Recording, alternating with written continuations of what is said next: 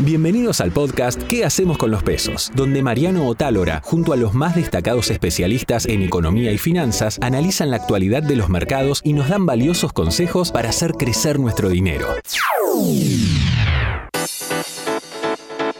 En esta nueva edición de ¿Qué hacemos con los pesos? Ciclo liderado por Mariano Otálora, realizamos un panorama de inversiones en el exterior que se pueden operar desde nuestro país y en pesos de la mano del analista de mercado Diego Martínez Bursaco y de Rafael Di Giorno, Proficio Investment. Además, Iván Telo, cofundador de Decrypto.la, nos habla de las criptomonedas y cuáles son las mejores opciones a las que apuntar. También nos metemos en un terreno más complejo, que son las prepagas y el aumento indiscriminado por edad. ¿Es legal que lo hagan? Nos responde el abogado Luciano Pisani, del estudio jurídico Dobias y Pisani. Todo lo que tenés que saber para tomar las mejores decisiones.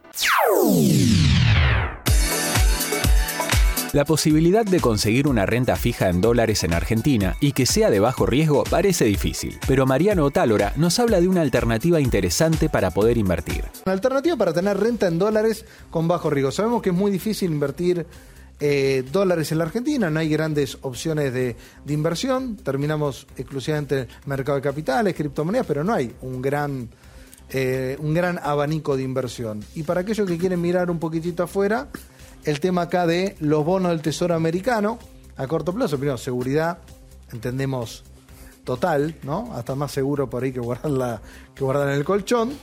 Y con un rendimiento, si querés, no es el, el mejor del mundo comparativamente por ahí con obligaciones negociables, pero por lo menos rinde bien.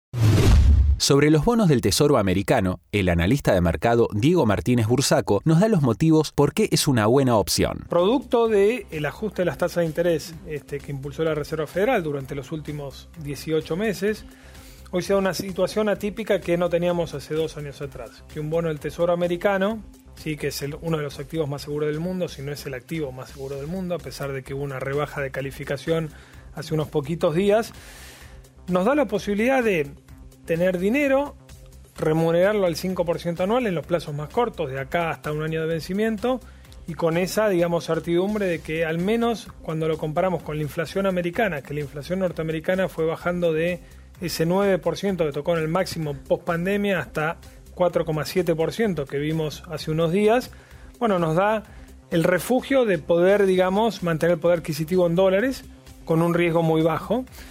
Y hoy, digamos, los brokers tecnológicos y, las distintas plataformas dan oportunidad de invertir, sí, para un argentino, para cualquier inversor que quiere al menos diversificar del riesgo argentino. Ahora bien, ¿pero cómo invertimos desde nuestro país? Martínez Bursaco nos explica. Tanto pesos o dólares necesitas tener una cuenta en un broker asociado en el exterior que te permita de alguna manera invertir en los bonos del Tesoro americano. Hoy no se puede invertir desde, el, por ejemplo, BIMA en bonos del Tesoro americano. Vos partís de pesos, haces por ahí un contado con liquidación, envías los dólares afuera a una cuenta de un broker o mismo partiendo de dólares. Y una vez allí, la verdad es que es muy fácil, es un producto fácil de entender. Los Treasury Bills, que son las letras de tesorería americana, cotizan, si ustedes recuerdan, como cotizaba una LEVAC del Banco Central a descuento, es decir, yo estoy comprando a 98 centavos de dólar y al vencimiento me paga, un dólar, digamos. La diferencia entre lo que yo pago y recibo es justamente implícitamente esas tasas del 5% anual, que hoy básicamente están todos los tramos, desde 0, 1, 3, 6, 9 y 12 meses. En el caso de que querramos asumir un poco más de riesgo para tener una mayor rentabilidad, Rafael Di Giorno, Proficio Investment, nos recomienda bonos corporativos. Corporativos americanos hoy están rindiendo bien, no mucho más de lo que rinde el la tasa soberana americana, digamos, pero, eh, digamos, por primera vez en, un tiempo empiezan a dar tasas reales positivas y eso no, lo veías en los últimos dos o tres años. Eh, a mí me parece que los bonos corporativos eh, tienen empresas que tienen mucho cash, sobre todo las tecnológicas, si bien han bajado, les queda mucho cash y es muy seguro. Una inversión muy interesante para realizar y que hasta hace muy poco era prácticamente imposible operar desde nuestro país son los ETF. Para Rafael Di Giorno, estas son las mejores opciones. Con el ETF de Brasil, o sea, Brasil empieza ahora su ciclo de baja de tasas, con lo que eh, las acciones brasileñas podrían llegar a tener un buen desarrollo. El ETF es interesante. Eh, ahí no tenés el, de México, pero México me parece que también es un país que, eh, bueno, tiene un tiene eh, cambio de gobierno el año que viene, pero se está beneficiando mucho de todo lo que está haciendo Estados Unidos, que está transfiriendo un poco todo lo que se hacía antes en empresas chinas, ahora lo están haciendo en empresas mexicanas, con lo que también es otro, otro ETF que me gusta el, ETF del sector financiero americano también me parece que apenas empiece el, ciclo de baja de tasas americanas también va a andar muy bien. Pero Rafa, ¿cuánto rinden en general? Bueno, son es, eh, renta variable, ¿no? Entonces ahí va a depender un poco cómo se mueve el sector, es como, como una acción, por así decir. Lo que beneficia es que si uno no tiene tiempo de ponerse a estudiar la economía mexicana y dice, bueno, me meto en ese ETF que más o menos me cubre varias de las, de las empresas de mayor capitalización. El analista Diego Martínez Bursaco nos comparte las cuatro mejores opciones para invertir en ETF desde nuestro país. Hay de esos cuatro que estamos mostrando, hay dos que tienen CDRs en la Argentina y otros dos que no. Pero ¿cuál es el, criterio general? Dijimos al principio del programa, Estados Unidos está llegando ya a su eh, fin de suba de tasas de interés. Eso tiende a debilitar al dólar a nivel mundial, tiende a favorecer el precio de los commodities, al menos a mantenerlos fuertes y esto en definitiva favorece a todas las economías de esta zona, de estas latitudes, digamos, ¿no? Después está el proceso también post pandemia de que decía Rafa el nearshoring, que es esto que muchas empresas que tenían fábricas en, Asia están trayéndolo para este lado, para estar más cerca de Estados Unidos, y México es uno de los países, digamos, seleccionados para eso. Mano de obra calificada y barata, al lado de Estados Unidos y buenas relaciones comerciales a través de, del acuerdo de libre comercio, el NAFTA. Entonces, eh, México, Brasil, los emergentes en general son esos tres que nos gusta. Si alguien quiere mezclar todo eso, el ETF ILF, que no tiene CDR, pero sí lo, encuentran afuera, es una mezcla de toda Latinoamérica donde pondera mucho más México y Brasil. ¿sí? Eh, esto es válido aclararlo, son ETFs de acciones. Por lo tanto, no podemos decir esto va a rendir 8% al año. ¿sí? En promedio esto rinde tanto o rindió tanto en la historia, pero rendimientos pasados no garantizan rendimientos futuros, por lo tanto siempre diversificar. claro. Asumir riesgo y diversificarse.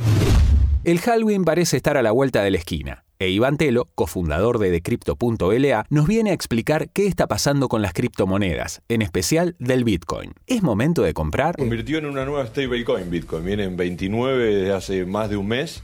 Eh, y de hecho está en mínimos históricos de volatilidad, con un 3% de volatilidad en, un marco temporal mensual, lo cual es eh, el punto más bajo de, de la historia de Bitcoin. Pero lo más interesante de esto es que esto está desarrollando una, importante crisis de liquidez en donde gran cantidad de los bitcoins que, están en circulación hoy están quietos. Hace más de un año no se mueven, 13.3 millones de bitcoin están totalmente eh, quietos en billeteras, lo cual solamente permite operar en el día a día 6 millones de unidades lo que está generando naturalmente que en breve pueda despegar eh, la volatilidad con gran demanda hacia el alza. ¿no?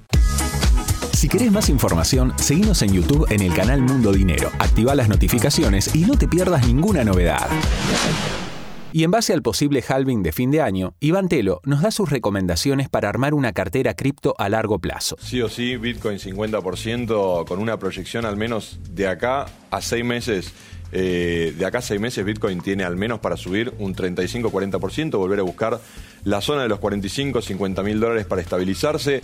Esto es la calma previa a la tormenta con la demanda de liquidez y solamente 6 millones disponibles para ser operados. Realmente tiene muy buena proyección.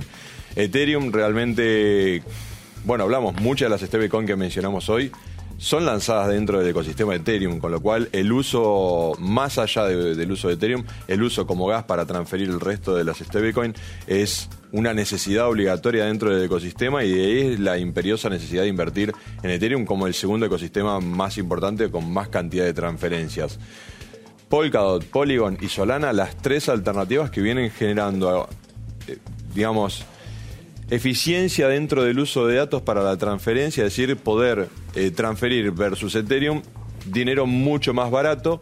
Hoy, si miramos, por ejemplo, Solana, tiene una oportunidad impresionante. En lo que va del año arrancó en 8 dólares y ya está en 27 dólares. Es decir, podría perfectamente de acá al cierre del año alcanzar un 100% para estabilizarse. Recordemos, de todas maneras, viene menos 80% de los máximos que había realizado en el mercado, con lo cual es una oportunidad en el mercado, pero viene de un mercado muy golpeado lo que digo, ¿no? Matic, Solana, realmente las más interesantes para invertir, pero la mayoría, por una cuestión de liquidez, de la situación, del contexto y el halving, me parece que sigue siendo hacia Bitcoin. Hablemos de las prepagas y sus aumentos. Sabemos que hay aumentos que están pactados con el gobierno y se aplican cada cierto tiempo. Pero, ¿es legal el aumento por edad? El abogado Luciano Pisani, del estudio jurídico Dobias y Pisani, nos explica. Exacto, a ver, este es un tema que la verdad este aumento por edad siempre estuvo. ¿sí? Las prepagas están acostumbradas a que al afiliado cuando cambia de edad, cuando cambia de rango etario, le aumentan. El tema es qué pasa con ese aumento que tienen, más los aumentos autorizados por el gobierno de turno, el aumento que los afiliados están pagando termina siendo mucho mayor que el que deberían pagar. Entonces, ¿qué pasa? Las prepagas, a ver, lo que hacen es, eh, como dijiste, o sea, aumentan solamente por edad. ¿sí? dependiendo de las prepagas, hay algunas que aumentan a los 26 años, 36, 60, 65. El tema Hasta ahí tiene lógica, digamos, si sos más joven, pagás menos porque lo vas a utilizar menos, y cuando sos como un, parecido un seguro de vida también. Exacto. El tema, a ver, ¿dónde está la cuestión y por qué decimos que esto está mal o está en contra de la ley? Si uno ve tanto la ley que regula lo que es la actividad de medicina prepaga o incluso principalmente los decretos que reglamentan esta regulación establecen que la única el único momento donde pueden aumentar por edad, o sea, porque cambió el rango etario es solamente cuando uno ingresa a la prepaga, o sea, cuando ingresa al sistema. Una vez que el afiliado ya está dentro del sistema, no se lo puede no se lo puede afectar por una modificación. ¿Cómo podemos hacer el reclamo? Quizás lo importante son, a nosotros lo que hicimos ahí fueron como tres pasos, eh, yendo de menos a más, exacto. Pero lo importante de eso es que se empiece por el reclamo ante la superintendencia, porque la superintendencia de servicios de salud generalmente los dictámenes son favorables, ¿sí? tanto en que se redecue la cuota como en el reintegro. ¿sí? Y después, si obviamente las prepagas no, no acatan ese dictamen y uno termina eh, estando en el juicio, la realidad es que es muy difícil que un juez no avale un dictamen de un organismo que es quien entiende en la causa, que es el, la superintendencia. Por eso nosotros aconsejamos empezar por la superintendencia, ir a una mediación en caso de que no... Y cumplir todo el proceso formal. exacto, porque lo, importante es llegar a un juicio con un dictamen de la superintendencia, que no es lo mismo que iniciar un amparo de cero y no tener ese dictamen. Y eso, a ver, es sencillo, es corto, son procesos eh, relativamente cortos en los procesos judiciales que conocemos eh, e incluso también poca es la documentación. No se va a pedir el contrato de medicina prepaga porque es muy difícil que las prepagas lo den, eh, pero sí se puede pedir, por ejemplo, la boleta donde vino el aumento. Entonces uno ahí compara cuál fue el aumento que autorizó la superintendencia y cuál fue el aumento que la prepaga estableció en la boleta. Haciendo esa diferencia uno ve si hubo un aumento o no por edad. Hasta aquí te presentamos ¿Qué hacemos con los pesos? No te olvides de seguirnos en nuestras redes y suscribirte a nuestro canal de YouTube para no perderte ninguna novedad.